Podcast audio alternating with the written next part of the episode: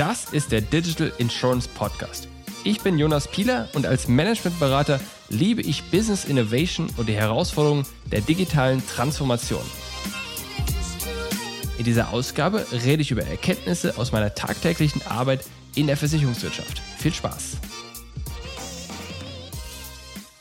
Fangen wir damit an, was Blockchain überhaupt ist. Einfach ausgedrückt ist das eine fälschungssichere Liste von Transaktionen, Aktivitäten oder einfach nur Ereignissen. Und in einer Welt, in der wir uns gegenseitig nicht vertrauen können, kann Blockchain das Vertrauen wiederherstellen, weil die Aktivitäten und Ereignisse auf dieser Liste nicht fälschbar sind. Also niemand der Beteiligten kann etwas hinzufügen, etwas entfernen oder etwas verändern, ohne dass es allen anderen auffallen würde. Also woher weiß ich das eigentlich alles?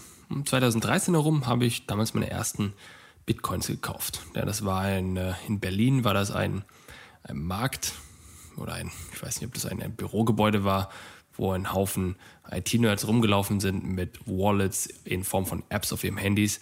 Und damals habe ich, glaube ich, ich glaube, ich habe sogar für 20 Euro Bitcoins gekauft. Und damals habe ich, glaube ich, nur ein Bitcoin oder so dafür bekommen. Also hätte ich mal behalten, wäre es heute, hätte ich heute dann 20 Vielfaches davon, aber ähm, die habe ich damals auch, glaube ich, recht schnell wieder verkauft. Ebenfalls in 2013 habe ich ein Fintech-Startup gegründet, mit dem wir mobiles Banking revolutionieren wollten. Ich habe mich also schon recht länger mit dem Thema Bitcoin, Blockchain etc. auseinandergesetzt. Und immerhin gab es in den letzten sieben Jahren auch vergleichsweise viel Hype. Ja, es gab wahrscheinlich keine Beratung, die nicht mal ein Bitcoin- oder Blockchain-Projekt verkauft hat. Der ganze Hype um Blockchain wurde natürlich durch Bitcoin als Investmentgut total angetrieben, äh, weil einfach Investoren gesehen haben, wie jemand da Geld machen kann, indem er etwas Digitales kauft und verkauft. Und nicht zuletzt ist es wahrscheinlich auch so, dass äh, jeder Vorstand des großen Unternehmens sich mal Gedanken um Blockchain gemacht hätte. Also es hätte er was falsch gemacht. Also insofern Blockchain, Bitcoin etc. war und ist äh, in meinem und unserem Umfeld. Jetzt müssen wir aber Blockchain von Bitcoin und einer Distributed Ledger Technologie trennen. Eine Blockchain selbst ist im Kern erst einmal eine konsistente Ansammlung von Transaktionsdaten. Man muss sich das wie eine Excel-Tabelle vorstellen, in der in jeder Zeile eine Transaktion steht. Das Besondere an dieser Excel-Tabelle oder dieser Blockchain ist, dass niemand eine Zeile einfach nachträglich ändern kann. Jetzt könnte man meinen, das macht man einfach, indem derjenige, der es kontrollieren möchte, eine vorherige Version mit einer aktuellen Version vergleichen würde und dann ernsthaft auch feststellen könnte, ob etwas geändert wurde. Aber das ist hier nicht gewollt oder funktioniert hier nicht, weil das bedeuten würde, dass man diese Blockchain immer allen verfügbar machen müsste. Und während das möglich wäre, heißt es aber auch, dass jeder diese Blockchain runterladen muss. Und aktuell, wenn man sich die Blockchain von Bitcoin anschaut, dann hat die, ich glaube, 250, 300 Gigabyte. Das heißt, damit jemand überhaupt vergleichen könnte, ob jemand in der Vergangenheit etwas verändert hat, müsste er diese komplette Blockchain herunterladen und dann auch vergleichen. Und beides braucht entweder viel Bandbreite oder viel Rechenkapazität. Und es ist einfach nicht effizient, dass jedes Mal bei jeder Transaktion, dass jeder das macht. Insofern war die Idee, ich will in der Lage sein, nur die letzte Transaktion oder den letzten Block in dieser Kette mir anschauen zu müssen, oder sagen wir mal den vorletzten, und basierend darauf möchte ich erkennen, ob vorher irgendwann irgendwas geändert wurde. Und wie das erreicht wird, ist, dass jeder Block, also in unserem Excel-Beispiel, jede Zeile eine digitale Signatur hat der Zeile oder des Blocks davor. Und der Block davor hat dann wiederum die digitale Signatur des Blocks davor in sich drin. Und digitale Signatur heißt im Grunde eine, eine, eine mathematische Zahlenfolge, die einzigartig für den Inhalt ist. Also wenn jetzt beispielsweise in diesem Block drin stünde, Person 1 schickt Person 2 5 Euro, dann könnte man aus dieser Information, die man ja auch als Text schreiben könnte, kann man eine eindeutige Zahl erstellen. Und wenn man zu dieser Information des, wer wem Geld schickt, noch die Signatur von vorher hinzufügen würde, einfach quasi wie als Text hinten dranhängen, dann könnte man quasi eine Signatur von diesem Paket aus der vorherigen Signatur und der neuen Transaktionsdaten erstellen, was quasi in dieser Kette einerseits eindeutig ist, aber andererseits auch nicht veränderbar ist, ohne andere Transaktionsdaten und Blöcke zu beeinflussen. Ja, das heißt, im Ergebnis, wenn ich in einer Zeile in der Blockchain etwas ändern würde, dann würden sich auch alle Signaturen, dementsprechend auch alle Pakete und Blöcke nach diesem geänderten Block auch anpassen und am Ende des Tages würde diese Manipulation sofort auffallen. Das ist also das Prinzip der Blockchain. das ist etwas, das ist so einfach, dass ich das wirklich auch in der Excel-Tabelle nachbilden kann. Jetzt gehören zu dieser Blockchain aber noch zwei andere Sachen und da kommt dann die Distributed Ledger Technologie rein. Jetzt ist es so, dass ich mit dem Fall Bitcoin und auch Blockchain ja von dritten Institutionen unabhängig werden möchte, denen ich grundsätzlich nicht vertraue.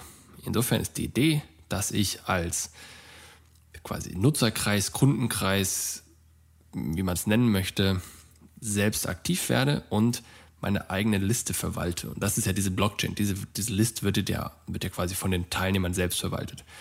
Und damit die von den Teilnehmern selbst verwaltet werden kann, muss sie natürlich auch unter den Teilnehmern ausgetauscht werden. Und dazu kommt im Grunde diese Distribution-Technologie ins Spiel, die nichts anderes ist als klassische Verbindungen zwischen zwei Computern, wo dann Daten hin und her getragen werden. Nichts anderes passiert auch, wenn, äh, wenn ich eine E-Mail verschicke, nichts anderes passiert auch, wenn ich eine Webseite aufrufe oder wenn ich diesen Podcast jetzt hier höre. Also insofern ist das jetzt zunächst einmal in der Basis nichts Kompliziertes, nichts Neues, aber ist, ein, ist, ist quasi in diesem Kontext ist es neu. Es nutzt die ähnliche Technologie, die auch damals bei dem ganzen File-Sharing und so weiter aufgekommen ist, wo im Grunde dann einzelne Computer sich untereinander Daten ausgetauscht haben, ohne dass sie jetzt auf einen zentralen Server zwangsläufig angewiesen waren. Das ist dann der Distribution-Teil dieser Ledger-Technologie.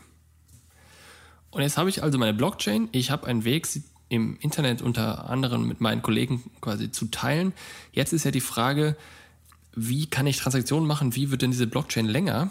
Und die Antwort ist darauf, dass zunächst einmal vereinfacht ausgedrückt jeder diese Blockchain länger machen kann.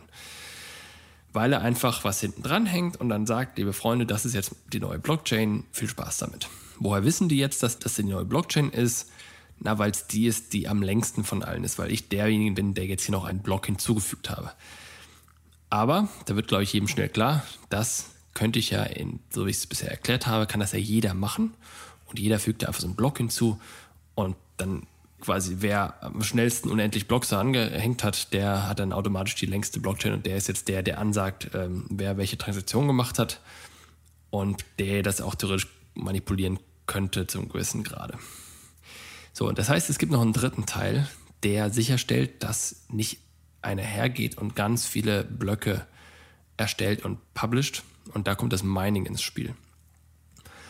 Das Mining funktioniert so, oder das Prinzip dahinter ist, ist, dass wenn ich eine Transaktion jetzt, bleiben wir beim Bitcoin-Beispiel, mache, dann sage ich im Grunde dem Netzwerk, liebe Freunde, ich mache jetzt eine Transaktion, 5 Euro von A nach B und dann geht jemand hin und erstellt diesen Block. Und um diesen Block zu erstellen, reicht es nicht aus, nur diese Signatur zu machen, oder sagen wir, ist die Signatur ein relevanter Aspekt, aber da werden noch gezielt mathematische Hürden eingebaut, die die Generation eines neuen Blockes auf ungefähr 10 Minuten beschränkt, damit einfach nicht so viele Blocks gleichzeitig erstellt werden können, damit nicht einer jetzt eine unendlich lange Blockchain erzeugen kann, aber eben auch nicht, dass es zu lange dauert. Und die Tatsache, dass es 10 Minuten dauert, das ist ein komplexer Prozess. Alle 2016 Blöcke wird das neu berechnet, je nachdem, wie schnell die Blöcke zuvor erstellt wurden, wird dann jetzt im Grunde die Komplexität zur Erstellung eines neuen Blocks angepasst. Eine Blockchain besteht also aus drei Sachen. Der Kette selbst, der Blockchain selbst, einem Prozess oder einer Technik, mit der sie über das Internet verteilt wird und zu unterschiedlichen Leuten auch immer aktualisiert wird und ein Prozess zur Verifizierung neuer Blöcke. Und Bitcoin ist jetzt einfach ein Anwendungsfall dieser Blockchain. Das ist genau die Situation. Äh, wir hatten darüber gesprochen, dass in einem Umfeld, wo kein Vertrauen entsteht oder vorhanden ist, kann diese Blockchain Vertrauen schaffen. Und das ist ja bei Geld oder geldähnlichen oder Wertgegenständen, wie man sie auch immer bezeichnen möchte, ist es ja der Fall. Also ich meine, wenn jeder einfach sagen könnte, wie viel auf seinem Konto drauf wäre, dann würde jeder reich sein. Das geht natürlich nicht und einer muss sicherstellen, dass diese ganzen Transaktionen alle zusammenpassen. Und deswegen ist Geld der offensichtlichste Anwendungsfall für solche, oder sagen wir mal eine Werttransaktion, der offensichtlichste Anwendungsfall für so eine Blockchain-Technologie. Und deswegen ist Bitcoin das größte, relevanteste Projekt auf dieser Blockchain-Technik. Jetzt können wir uns die Frage stellen, ob es auch noch andere Anwendungsfälle gibt und auch ob es in der Versicherungsbranche Anwendungsfälle gibt, die hier eine Rolle spielen könnten. Und wir wissen, wir haben gerade darüber gesprochen, das zentrale Kriterium oder der zentrale Use Case, das zentrale Problem, was Blockchain löst, ist, dass es in einem Umfeld, wo kein Vertrauen vorhanden ist, Vertrauen schafft durch Technologie. Und jetzt kommt sich die Frage stellen, ob in der Versicherungsbranche es einen Punkt gibt, wo kein Vertrauen vorhanden ist. Jetzt kann man sagen, ja, die ganzen Konsumenten haben das Vertrauen in die Versicherer verloren. Das ist aber eine andere, eine andere Art von Vertrauen. Die vertrauen ja nicht darin, dass die nicht irgendwie die Rechnung bezahlen, wenn sie das denn müssten, immer eines Tages. Sind die auch an Recht und Ordnung gebunden sozusagen? Und es gibt Gerichte und Institutionen in Deutschland, die dafür sorgen, dass sich alle Vertragspartner an die Regeln halten. Das ist das Problem, was, oder das ist die, das Vertrauen, was damit gemeint ist. Nicht das Vertrauen, ob jetzt das, was sie verkaufen, auch wirklich das ist, was hinterher warum kommt. Das ist eher eine Marketing-Thematik, ähm, wo im Grunde das Marketing-Versprechen und das Marketing-Delivery hinterher zusammenpassen müssen. Nehmen wir zwei Beispiele dazu. Es könnte einerseits sein, jetzt ähm, reden wir über Bank, dass ich meiner Bank nicht vertraue, dass die Kontobewegungen und Kontostände korrekt verwaltet werden. Ja, dann könnte ich mit der Blockchain auf einen Blick nachvollziehen, ob meine Bank irgendwelche Transaktionen geändert hat. Genauso, angenommen, ich vertraue dem Grundbuchamt nicht. Da kann ich mit der Blockchain nachvollziehen, ob das Grundbuch manipuliert wurde. Und ich könnte den Abschluss eines Versicherungsvertrags natürlich auch in der Blockchain hinterlegen. Und weil viele verschiedene Computer bezeugen können, dass ich diesen Vertrag abgeschlossen habe, habe ich quasi viele Zeugen für diesen Abschluss. Aber das macht natürlich auch nur dann Sinn, wenn ich kein Vertrauen darin habe, dass all diese Dinge sauber gehandhabt werden. Und das Problem gibt es ja bei uns in Deutschland zumindest nicht. Also da haben wir eine Aufsicht, von mir ist die BaFin, wir haben auch andere Aufsichten, Staatsanwaltschaften, äh, Datenschutzbehörden etc., die darauf achten, dass die Marktteilnehmer sich im Sinne von Gesetzen und so weiter anständig verhalten. Ne, Im Beispiel eines Versicherungsvertrages erhalte ich in der Regel nach Abschluss des Vertrages dann auch irgendwann eine Bestätigung bzw. eine Police des Versicherers, das mir dann die Kondition bestätigt, womit ich dann belegen kann, dass ich diesen Versicherungsschutz besitze. Wenn ich also sage, dass Blockchain in der Versicherungsbranche keine Relevanz hat, dann ist das zentrale Argument, was ich vorbringe, dass Blockchain in einer Situation relevant ist, wo kein Vertrauen herrscht und wir diese Situation bei uns in Deutschland nicht haben, weil wir in unsere Institutionen, in unsere Aufsichten, in unseren Staat etc vertrauen können. Ja, kann jeder seine eigene Meinung von haben, wie er da vertraut und so weiter und so fort, aber das ist eine politische Frage. Ich rede jetzt gerade um, um, über die faktische Situation. Und es ist ja auch nicht so, dass ich bei Blockchain überhaupt kein Vertrauen mehr brauche. Da ist es so, dass das Vertrauen quasi von den Institutionen rüber in Software geht. Das heißt, ich muss jetzt plötzlich dieser Software vertrauen, dass die richtig funktioniert. Und ich muss der Organisation hinter dieser Software vertrauen. Und es sollte keiner überraschen, aber auch Open Source Projekte, auch Software Projekte haben eine Organisation, die das entwickelt haben, die das verwalten, betreuen, weiterentwickeln. Und das ist bei so großen Projekten selten nur eine einzelne Person, sondern eine Gruppe von Leuten. Und ja, natürlich, jeder kann diesen Open Source Code sehen, aber das zu sehen bringt mir ja als Einzelnem auch nur dann etwas, wenn ich wirklich verstehe, was dort steht. Das heißt, wenn ich verstehe, was dort steht und ich einschätzen kann, ob das jetzt sicher oder unsicher ist, kann ich mich auch wieder nur auf andere verlassen, die sagen, yo, Blockchain ist okay. Also insofern muss ich dann auch wieder anderen Leuten und anderen Organisationen oder anders ausgedrückt Institutionen trauen, die hier eher aus der technischen Ecke kommen und vorher halt aus der staatlichen, großes Wort, aber aus einer staatlichen Ecke oder sowas kommen. Ja. Zusammenfassend kann man also sagen, Blockchain funktioniert dann, wenn ich der Software mehr vertraue als involvierten Dritten oder Institutionen. Und das ist etwas, was ich jetzt hier bei uns in Deutschland aktuell nicht sehe und auch in absehbarer Zukunft nicht sehe. Und weshalb ich sage, dass Blockchain für uns hier jetzt und heute nicht relevant ist. Insofern vielen Dank fürs Zuhören in dieser Ausgabe über Blockchain. Wenn euch die Ausgabe gefallen hat, hinterlasst mir ein Review in der Podcast-App. Und wenn ihr das Gefühl habt, dass wir einmal über das Thema intensiver reden sollten, dann kontaktiert mich über pilaco.com oder über LinkedIn. Dankeschön, euer Jonas.